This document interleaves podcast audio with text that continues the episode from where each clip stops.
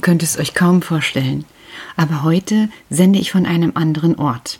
Ich bin nämlich im Kindergarten. Ja, tut mir leid. Ich wäre auch lieber mit euch da. Aber noch müssen wir ein wenig Geduld haben und ich bin mir ganz sicher, ihr schafft das. Aber ich habe mir mal eine Kiste geholt und ihr könnt einen Augenblick erraten, welche ich habe. In der Fischgruppe sitze ich. Das macht Krach.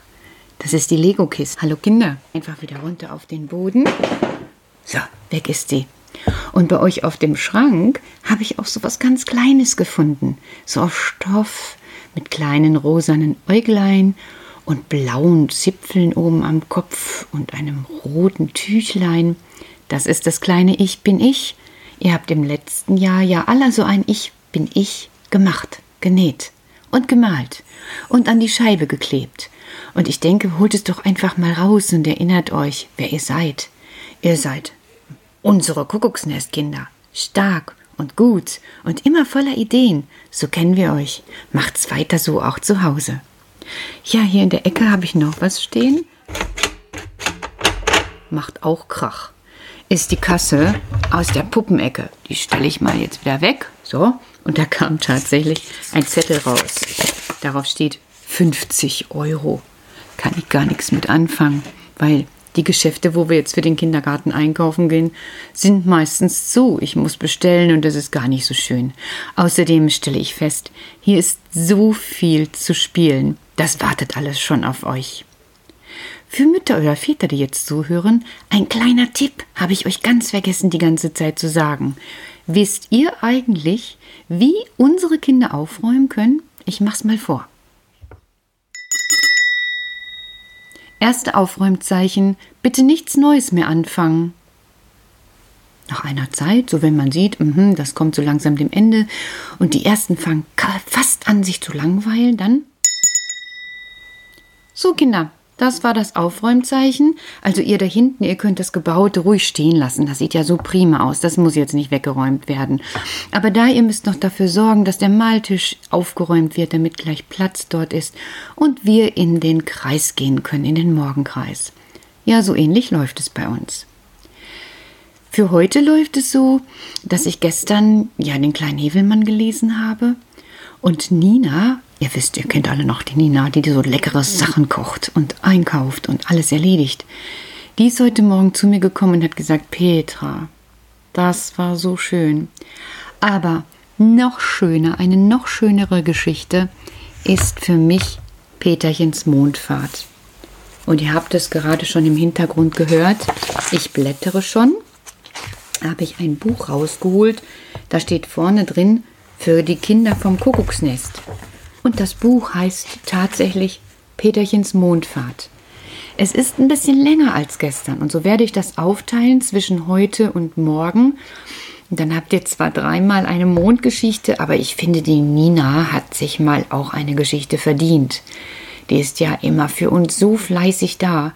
Und dann habe ich gedacht, genießen wir alle zusammen diese Geschichte vom Mond, vom Käfer Sumsemann, der ist ja ein Maikäfer, die jetzt auch bald kommen. Und dann sehen wir weiter. Also, das erste Kapitel heißt Die Geschichte der Sumsemanns. Sumsemann hieß der dicke Maikäfer, der im Frühling auf einer Kastanie im Garten von Peterchens Eltern hauste. Nicht weit von der großen Wiese mit den vielen Sternblumen. Oder muss ich euch erzählen, Sternblümchen habe ich schon im Wald gesehen, die kleinen gelben, die nicken so schön. Am Boden sind die so wie die Sterne am Himmel. Der Käfer war verheiratet gewesen, aber seine Frau war gegangen.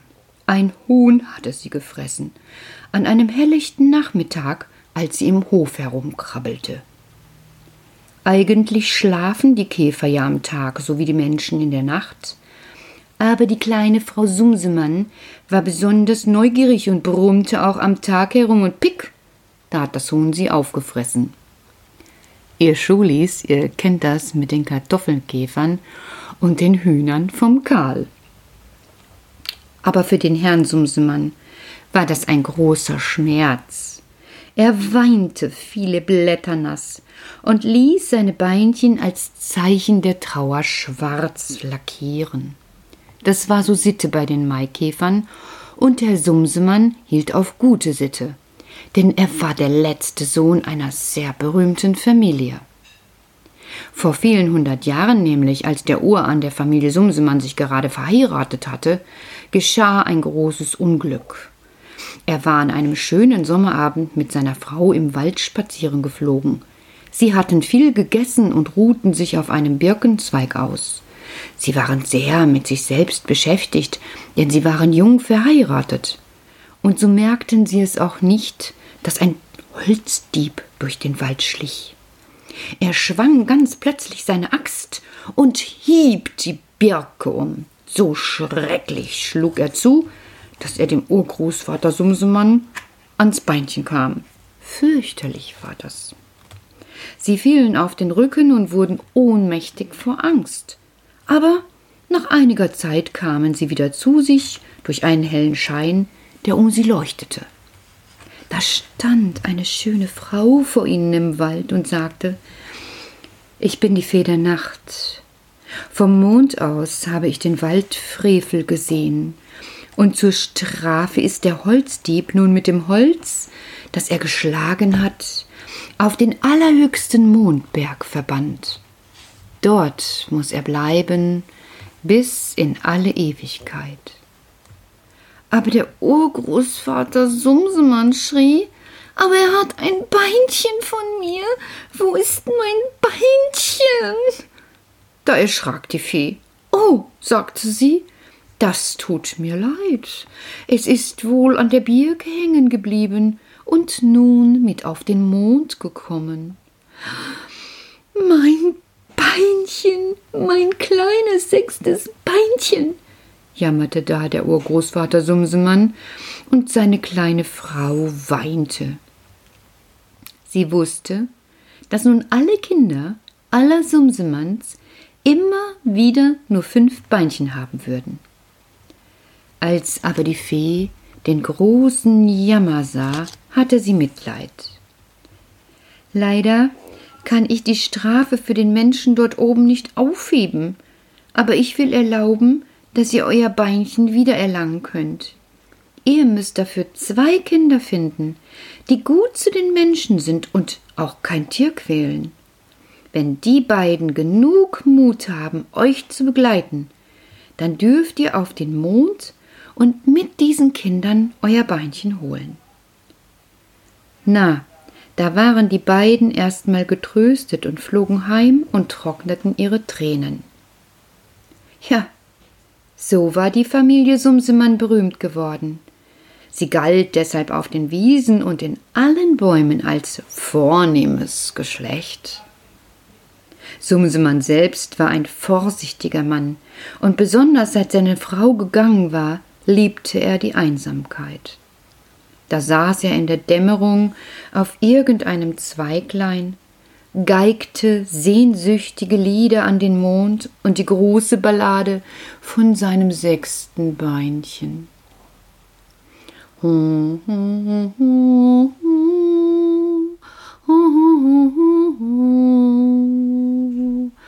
Oh, sieh nur dort, mein Bein ist fort, hoffe nur, mein Bein kommt wieder. Ho, ho, ho, ho, ho, ho. Ich freu mich so, find ich ein Kind oder zwei, sind wir dabei zu gehen zum Mond, wo mein Bein wohnt. Ho, ho, ho, Ho, ho, bald bin ich du. Und dazu spielte er Geige. Seine Geige war ein altes Familienerbstück. Einst hatte ein Herr Sumsemann der Grille Zirpedip, die auf der Sternblumenwiese wohnte, das Leben gerettet. Als sie zu hoch auf einen Baum gestiegen war und einen Schwindelanfall bekam. Zum Dank für diese mutige Tat hatte die Grille ihrem Lebensretter die silberne Geige geschenkt. Die erbte seither im Geschlecht der Sumsemanns immer der älteste Sohn. So wie bei Lückes der Henry der Älteste ist. Ja, der Henry, dann der Maxi und dann der Matteo. So ist es bei den Sumsemanns auch. Immer der älteste Sohn. All dies machte nun Sumsemann sehr stolz. Und wenn ihn die anderen Maikäfer zu ihrem großen Brummbass- und Paukenkonzert einluden, das sie jeden Abend veranstalteten, sagte Sumsemann regelmäßig ab. Das ärgerte sie sehr. Er ist hochnäsig, sagten sie, seit er nicht mehr den Brummbass, sondern die Geige spielt. Sumsemann aber ließ sich nicht beirren. Er führte ein bequemes Leben, war dick und vor allem vorsichtig. Nur manchmal, wenn der Abend gar so schön war, packte es ihn und er wurde mutig. Dann trank er ein vergissmeinnicht Schnäpschen nach dem anderen zur Erinnerung an seine Frau, obwohl die damit gar nicht einverstanden gewesen wäre, und in sehr angeregter Stimmung summ, summ, summte er in Zickzacklinien durch die Gärten. Er störte die Mücken bei ihrem Abendtanz und die Leuchtkäfer beim Versteckspielen. Er rimpelte die Apfelblüten an und zerriss der schieläugigen Spinne die Fangnetze.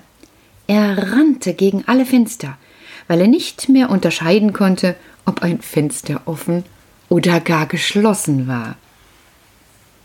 Und so war der letzte Sumsemann eines Tages auch in das Zimmer von Peterchen und Anneliese geraten.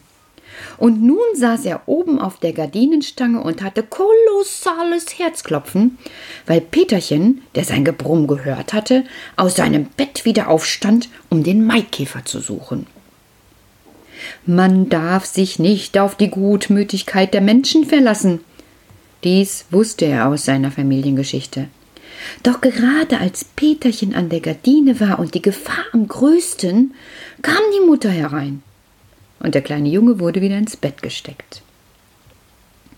Schon bald darauf waren die Kinder eingeschlafen. Als die Mutter aus dem Zimmer ging, rappelte sich Sumsemann auf und spazierte in der Stube herum. Er besah und beschnüffelte alles eine Puppenstube, ein Schaukelpferd, ein Lämpchen, ach, lauter langweilige Sachen. Und dann stand noch ein Körbchen mit Äpfeln auf dem Tisch. Sumsemann schüttelte den Kopf. Wie konnte man nur Äpfel essen? Gräuliche Bauchschmerzen würde er bekommen. Er aß nur Salat. Und das war vornehm. Er saß eine Weile am Tisch und dachte nach, womit er sich die Zeit vertreiben könnte. Da er nichts weiter anzufangen wusste, nahm er seine kleine Geige und spielte ein lustiges Maikäferdänzchen.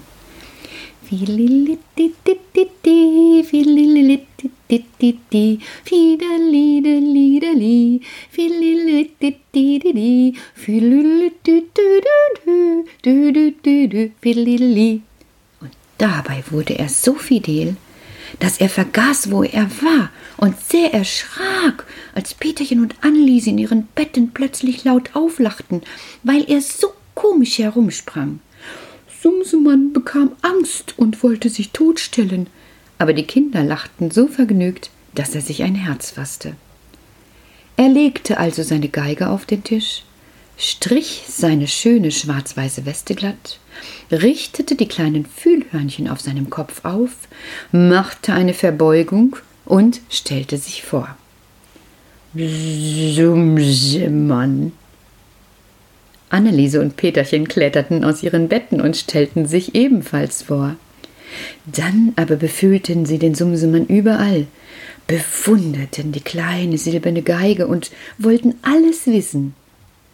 Dem dicken Maikäfer wurde ganz schwindlig von all den Fragen, denn ein Maikäfer kann genauso wenig Fragen beantworten wie Kinder, höchstens eine.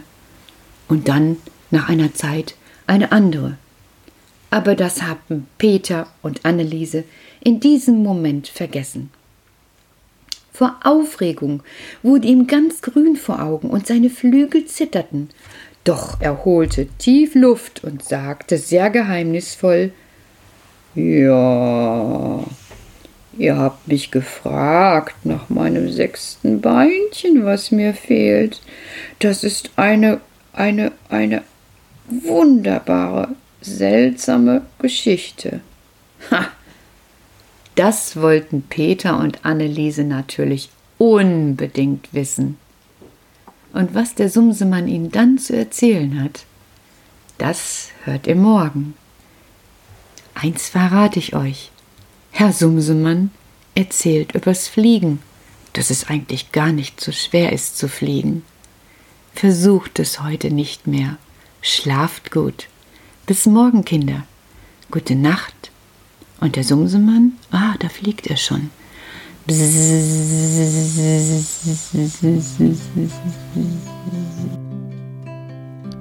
Lalelu, nur der Mann im Mond schaut zu, wenn die kleinen Babys schlafen. Drum schlaf auch du. Lalelu, vor dem Bettchen stehen zwei Schuhe und die sind genau so müde. Gehen jetzt zur Ruhe. Dann kommt auch der Sandmann. Noch leiser tritt er ins Haus, sucht aus seinen Träumen dir den Allerschönsten aus. Lalelu, nur der Mann im Mond schaut zu, wenn die kleinen Babys schlafen. Drum schlaf auch du. Lalelu, vor dem Bettchen stehen zwei Schuhe und die sind genau so müde. Geh jetzt zur Ruhe. Sind alle die Sterne dann oben am Himmel erwacht? Dann sing ich dir so gerne ein Lied zu dir durch die Nacht. Lalelu, nur der Mann im Mond schaut zu, wenn die kleinen Babys schlafen. Drum schlaf auch du. Lalelu, vor dem Bettchen stehen zwei Schuhe und die sind genauso müde. Geh So zur